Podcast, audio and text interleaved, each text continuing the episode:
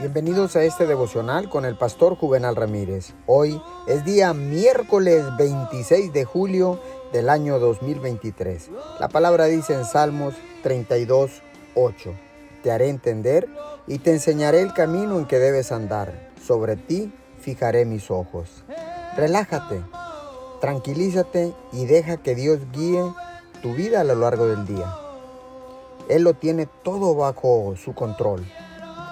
Nuestra tendencia es observar ansiosamente el transcurrir del día tratando de hacer y cómo hacerlo y cuándo hacerlo. Mientras tanto, el teléfono o el timbre suenan y tú tienes que hacer un reajuste a tus planes. Todo eso te saca de tu intención de estar a solas con Dios. Dedicar tu atención a Dios no solo tiene que ver con momentos de quietud, sino con calidad de tiempo. Si lo buscas, te mostrará lo que tienes que hacer ahora y después. Los planes obsesivos tienden a hacer perder tiempo y energía a la misma vez. Cuando dejamos que Dios nos guíe en nuestros pasos, estás liberándote para disfrutar su compañía y encontrar lo que tiene preparado para ti para cada día.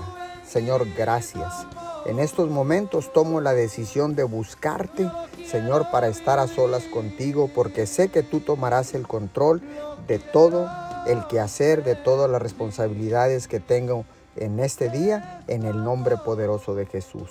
Te damos gracias. Amén y amén.